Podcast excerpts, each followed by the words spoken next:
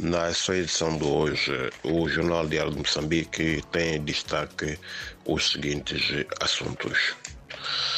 Uh, o ciclone uh, Fred fez oito óbitos confirmados na província da Zambésia, segundo informações avançadas até ontem pelas autoridades uh, moçambicanas. Ainda a propósito desse fenômeno, há o isolamento de mais de 800 pessoas na sede do distrito de Marromeu, isto na província de Sofala. Ainda em Sofala, o trânsito está condicionado na Estrada Nacional número 1, eh, na área de Caia. E há também a interrupção de circulação em 122 quilômetros de estradas da província de Sofala.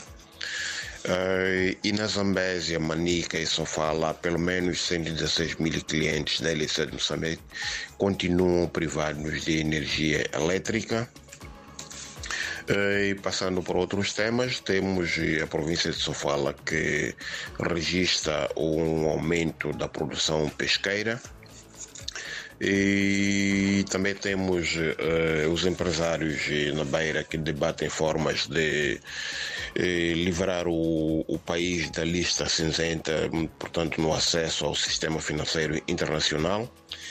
E ainda há uma comissão parlamentar que está na província de Sofala a colher contribuições para aprimorar a lei do Fundo Soberano e, por, e depois a, a, Confederação das Associações Econômicas de Moçambique exige que a inspeção do trabalho prime por um trabalho educativo e o Banco Mundial que considera uh, a economia de Moçambique como estando a a revelar sinais positivos, embora haja desafios eh, para os próximos anos. Por hoje é tudo, muito obrigado e até a próxima oportunidade.